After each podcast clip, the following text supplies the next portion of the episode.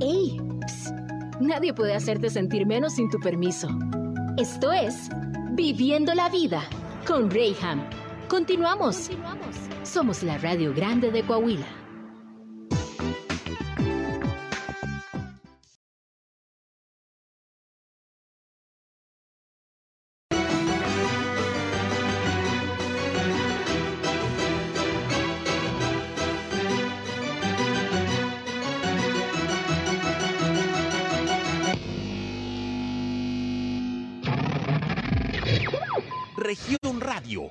La grande de Coahuila. Esto es Viviendo la Vida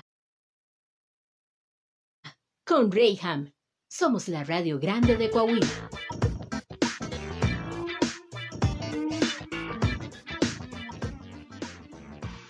Mis queridos, ya estamos de regreso en Viviendo la Vida y el día de hoy, como se los había prometido, está conmigo el doctor Marco Flores. Él es especialista, así como lo escuchas, él es especialista en estos temas de la reproducción humana. Y cuando hay problemas para poder cumplir tu sueño, de poder quedar embarazada, de poder ser mamá, de poder ser papá, híjole, pues a, veces se nos cierra el mundo, se nos truncan todas las posibilidades, decimos esto ya no fue para mí, o empezamos a inventar cuanto pretexto se nos, eh, se nos ocurre para justificar este detalle que podría tener solución.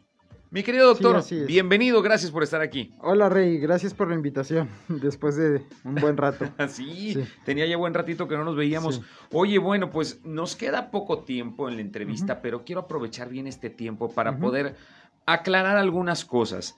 Eh, es lo mismo, doctor. eh, la infertilidad y la esterilidad.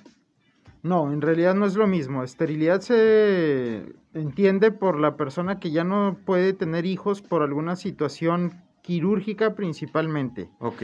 Este, en, en tiempos anteriores sí eh, se utilizaban los dos términos para referirse a lo mismo, pero ahora Mm. la esterilidad lo utilizamos cuando una pareja o una persona decide ya no querer tener hijos, entonces este, se realizan procedimientos para esterilización.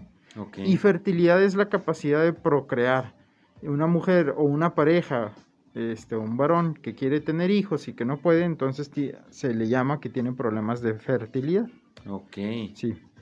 Y bueno, hablando en estas nuevas modalidades, que, que, bueno, esta frase nace ahora con una, con una pandemia que se desata a nivel mundial, eh, pues resulta que también nos damos cuenta de lo que sucede en el resto del mundo Claro. con esta globalización que tenemos ahora y, y- nos damos cuenta de lo que sucede en, esta- en- en otras culturas, pero algo muy común que está sucediendo o que nos estamos dando cuenta acá en, en América Latina, este, acá nos encanta tener hijos. Sí.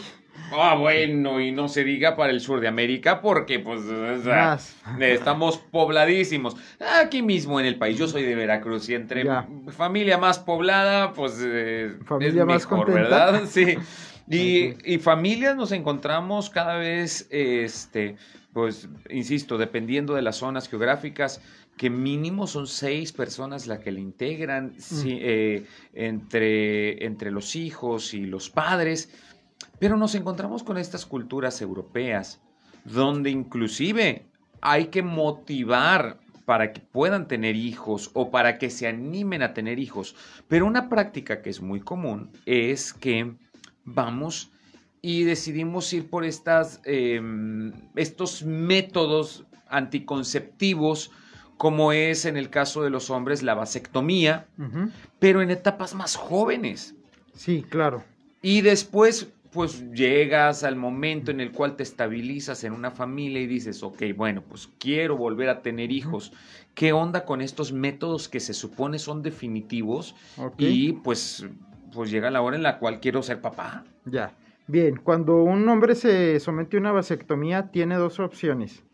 Realizarse la recanalización de los tubos deferentes y esto tiene buenos resultados cuando la vasectomía no, tiene más de 5 años de, haberse realizado. Mm, Eh, si tienes dos años, tres años y te arrepientes, bueno, es una buen, muy buena opción. Los urólogos son los que se encargan de hacer Sí. esta recanalización de tubos deferentes.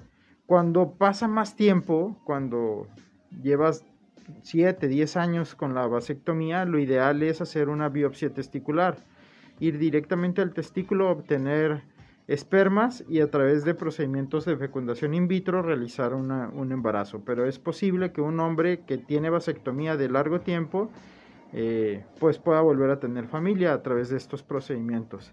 Esto es mejor este, cuando los pacientes son menores de 50 años. Después de los 50 se puede, pero, pero es mucho mejor cuando tienen menos de 50 años. Wow. Este, cuando hablábamos de estos métodos definitivos por, por este tema de la infertilidad o el tema de la esterilidad, que son dos cosas ya diferentes que, que nos acabas de comentar, ¿existe la posibilidad? No sé, eso lo he visto en películas y tú, me, tú me avisas si esto es verdad o no es verdad. Sí. Decir, bueno, pues sabes qué, vamos a guardarme mis óvulos o voy a guardarme mis espermas, porque ahorita no se me antoja, porque ahorita no quiero, estoy en otra etapa de mi vida, pero sé que también conforme va pasando el tiempo, pues la capacidad va mermando y no, no hablo de tu capacidad física como tal, sino también de la calidad de tus, de de tus células. Claro, esto es una realidad hoy en día.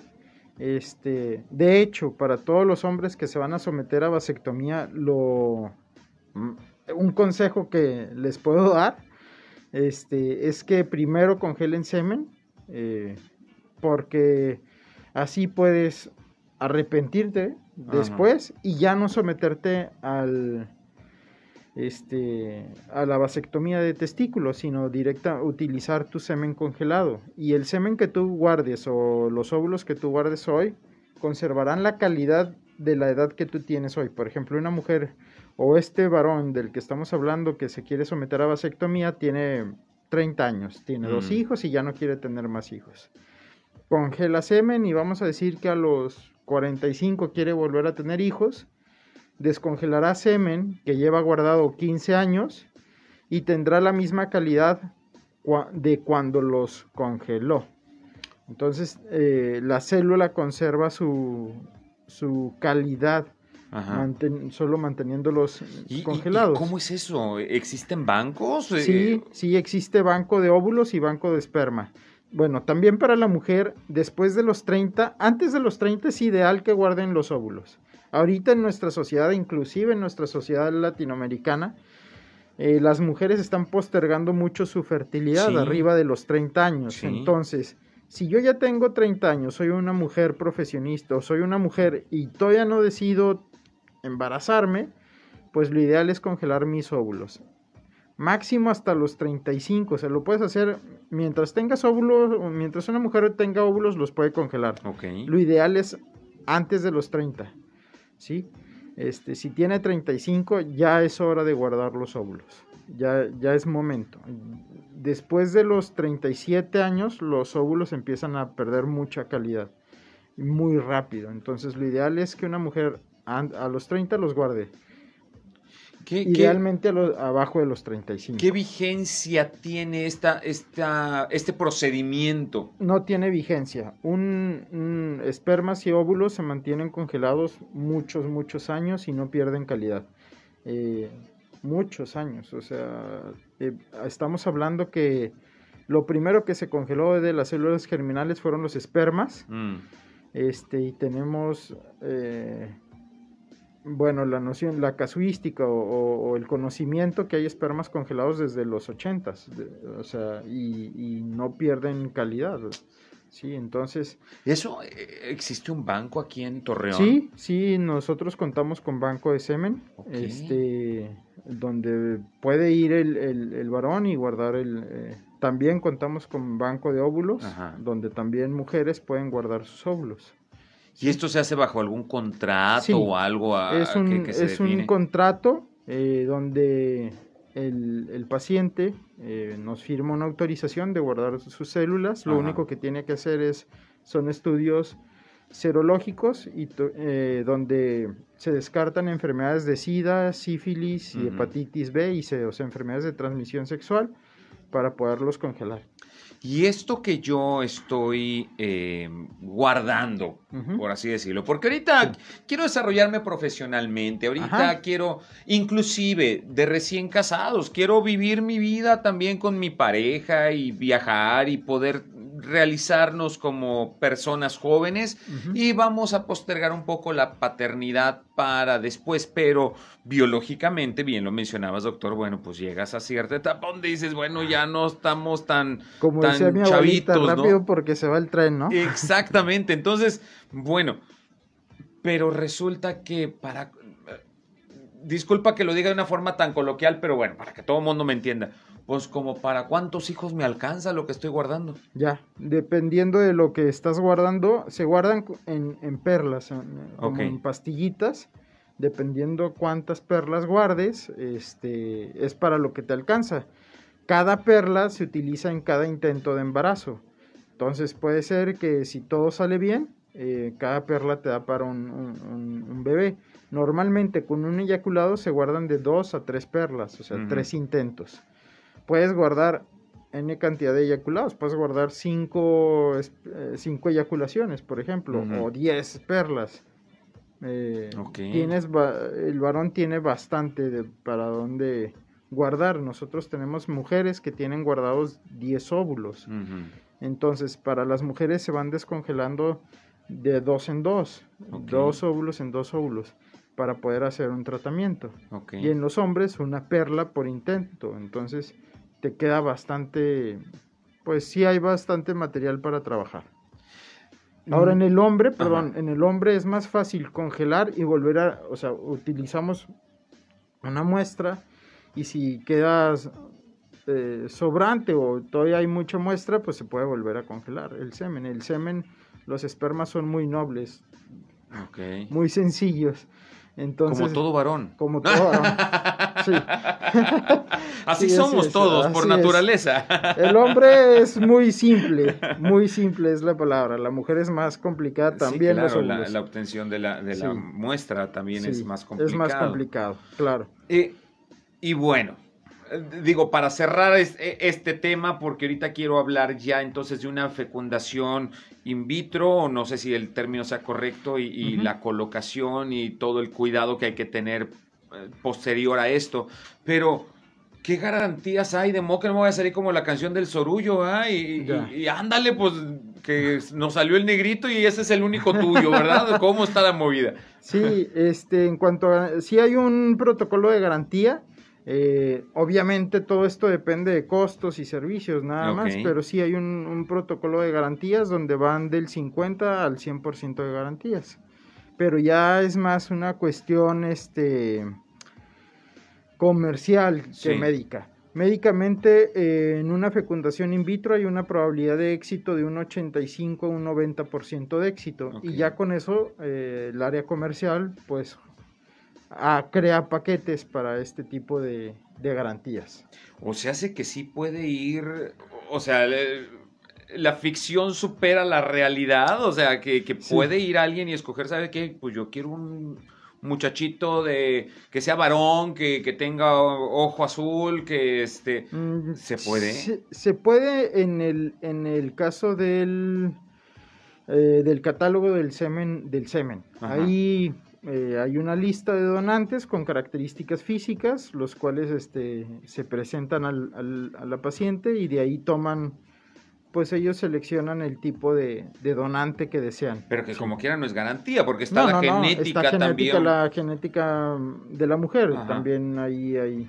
Pero también del, del donante, ¿no? O sea, pues podrás tener ojo azul y todo, Claro. pero dependes también de tu De genealogía, lo que venga de atrás, sí, así es. Órale. Sí, sí, sí. Qué impresión, doctor. Tengo que irme a un corte Ya. comercial, pero al volver, hablamos de esto entonces. Eh, he batallado, pero ¿cómo determinar, cómo, cómo poder tomar la decisión de lograr mi embarazo a través de esta fecundación in vitro, de poder tomar algún tratamiento y decir, ok, todavía se puede de manera natural? Ujú. Quisiera que me resolvieras todas estas dudas. Muy bien. Pero lo hacemos al volver del corte. Esto es Viviendo la Vida. Hoy estamos hablando con el doctor Marco Flores. Él es especialista en reproducción. Vamos y volvemos.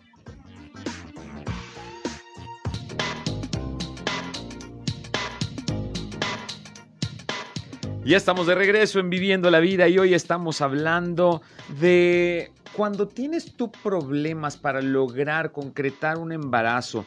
Eh, hemos tomado el giro y hay muchas preguntas, doctor, que, tengo aquí acumuladas y bueno, tomamos el giro de, de ir sobre cuando hay un padecimiento real. Una de las preguntas este, que las personas me hacían es cómo determinar cuando necesito un procedimiento asistido o cuando todavía se puede de, De forma una natural. forma natural. Tengo el inconveniente, X inconveniente. Pues nunca pegó, ya nos hicimos estudios, ya vimos que hay un problema en cualquiera de los dos, hablando de la pareja, pero queremos este, concretar el sueño de ser padres. Estuvimos hablando antes del corte de, de esto de un procedimiento que es muy bueno y, y fiel también para mantener la, la, la- la vitalidad o la calidad de tus, de tus células, pues una buena opción es el congelamiento, se hace un procedimiento, pero bueno, cuando se hace este procedimiento, ¿qué tanta garantía? Y, híjole, cuando hablamos de, de una vida, pues se escucha feo esas palabras, claro. pero, pero se tienen que aplicar. ¿Qué tanta garantía es de, de poder concretar el sueño y decir, pues sí se puede y sí pueden quedar en, en embarazo la pareja? Sí, bien, mira, eh, de- médicamente desde el punto de vista de los tratamientos, hay dos tipos de tratamiento, por ejemplo, la inseminación, que es de baja complejidad, este tipo de tratamientos tiene una probabilidad de éxito de un 40 a un 50%. Ok. Y una fecundación in vitro tiene una probabilidad de éxito de hasta un 85-90% eh, por intento. Este, además, eh, si una pareja tiene ya un diagnóstico, debe de buscar el embarazo. Por ejemplo, una mujer que tiene Ujú. ovario poliquístico, que es muy común que a la señora ujú. le digan, no, es que tienes ovario poliquístico. Esta, esta persona tiene que buscar el embarazo de forma natural por seis meses. Si ya vas en el cuarto, quinto mes y no te has embarazado, bueno, es hora de ir contactando a, a un especialista que nos busquen ahí Sí, en claro. Baby at Home. Sí, claro. Este, este, y bueno, después de los seis meses ya es hora de buscar un especialista y buscar un tratamiento eh, de fertilidad. ¿Cuál es la diferencia entre estos dos conceptos que me acabas de mencionar? La- Ok, la inseminación es un, es un tratamiento de baja complejidad donde se estimulan los ovarios, eh, se produce o se, o se, sí, se produce la ovulación, Ajá. se estimula la ovulación y el día de la ovulación se prepara el semen del marido con un instrumento que se llama cánula de inseminación, se Ujú. coloca el semen en el fondo del útero. El útero, eh, perdón, los espermas viajarán del fondo del útero por las trompas intentando encontrar el óvulo para fecundarlo. Digamos lo que es más como una forma natural. Más man- sí, un sin poco un más contacto natural. sexual previo, simplemente Sí. se estimulan los ovarios, ovarios. y, y se insemina el, el, el- El, el- útero. el Ajá. útero. Ok, perfecto. Y la fecundación in vitro, eh, de una forma artificial, se logra la fecundación. ¿De qué manera? Se estimula a la señora ya en un quirófano, en un, en un quirófano eh, bajo sedación, la señora Sí. está anestesiada. Se obtienen los óvulos con una aguja especial, se, se pinchan los, los ovarios a través de la vagina, se extraen los óvulos y esos óvulos pasan al laboratorio, en un laboratorio de embriología. Allí en el laboratorio, un especialista, un embriólogo, este, realiza la fecundación con el esperma de, de la pareja o el, el esperma. Se obtienen embriones, bebés, y estos embriones se mantienen en vigilancia durante cinco días. Se le llama cultivo. Se está observando día con día cómo van evolucionando esos embriones. Y al día 5 se le puede transferir a la señora estos embriones. Esa es una fecundación in vitro. De una forma sencilla, para resumir, Entonces la inseminación de una forma natural, en un medio natural, se logra la fecundación. Y la fecundación in vitro es de forma artificial lograr la fecundación. Se fecunda y se Y recoloca. Sí, Ok, se regresan los embriones. ok. Una pregunta muy, muy, eh, que se realiza con Recurrente, mucho- sí. muy recurrente, sí, eh, por parte de las pacientes es cuántos bebés me colocan en una fecundación in vitro y son dos, es, la respuesta es dos. Si tenemos más de dos embriones, más de dos bebés, estos se congelan para un siguiente embarazo. ¿sí? Y pueden estar ahí mm, también congelados, pues vamos a decir mucho, pues mucho tiempo. Sí, vamos a decir que el bebé ya tiene dos años, ya se quieren volver a embarazar y se vuelven a utilizar estos, estos bebés que ya están bajo resguardo. Wow. O sea, sé que puede ser lograrse previo o eh, tener, hacerlo al momento, por así decirlo, Así ¿no? es. Recién horneado o, o ya lo tenemos ahí guardadito. Sí, así es. Wow. es, es que de repente se me hace increíble de, de pensarlo, pero hay, esto resulta una gran opción para muchas personas, sobre todo, eh, insisto, quienes estamos de este otro lado de la trinchera, pues eh, nos es complicado, ¿no? Porque a Claro. final del día, pues de una forma u otra hemos podido realizarlo, pero el pensar en personas que realmente tienen esa necesidad humana de decir, oye, pues quiero, quiero tener mi descendencia, quiero tener mi Claro. familia, mis propios hijos, eh, y por alguna u otra situación, eh, pues se les ha impedido, esto es una excelente, excelente oportunidad. Así es. Doctor, se me ha terminado el tiempo y hay muchas, muchas preguntas que, que- que hay en, eh, en el aire para poderte realizar.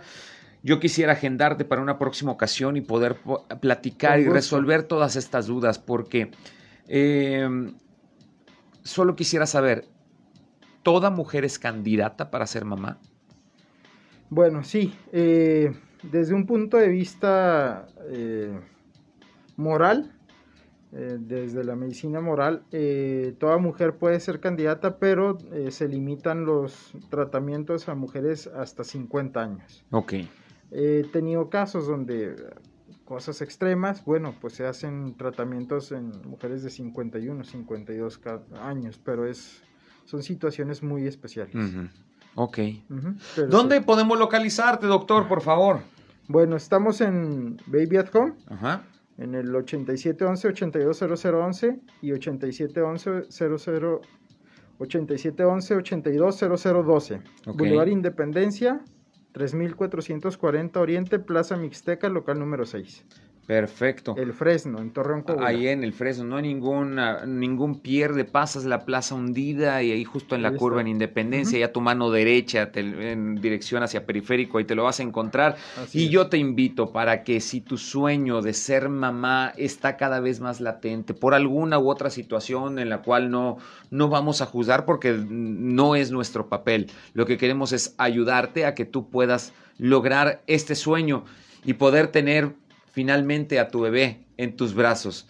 El doctor Marco Flores puede ayudarte en este proceso, así que yo te invito para que lo localices o en las redes sociales también aparece Así como. Baby, Baby at, at Home, o también en tu página personal como Doctor doctor, Marco Flores. Marco Flores y constantemente está subiendo información al respecto. Prometo todos tus mensajes y todas las preguntas que teníamos posteriormente lo voy a invitar para que pueda sacar adelante todas estas preguntas y que bueno, este tema que a veces parece sorprendente podamos nosotros tratarlo de entender un poquito más. Muchísimas gracias, doctor. A ti, Rey, gracias por la invitación. Y gracias a todos ustedes por estar al pendiente de la entrevista. Te dejo con el espacio noticioso de Sergio Peinbert. Yo soy Reyham. Nos escuchamos el día de mañana. Dios te bendiga. Adiós.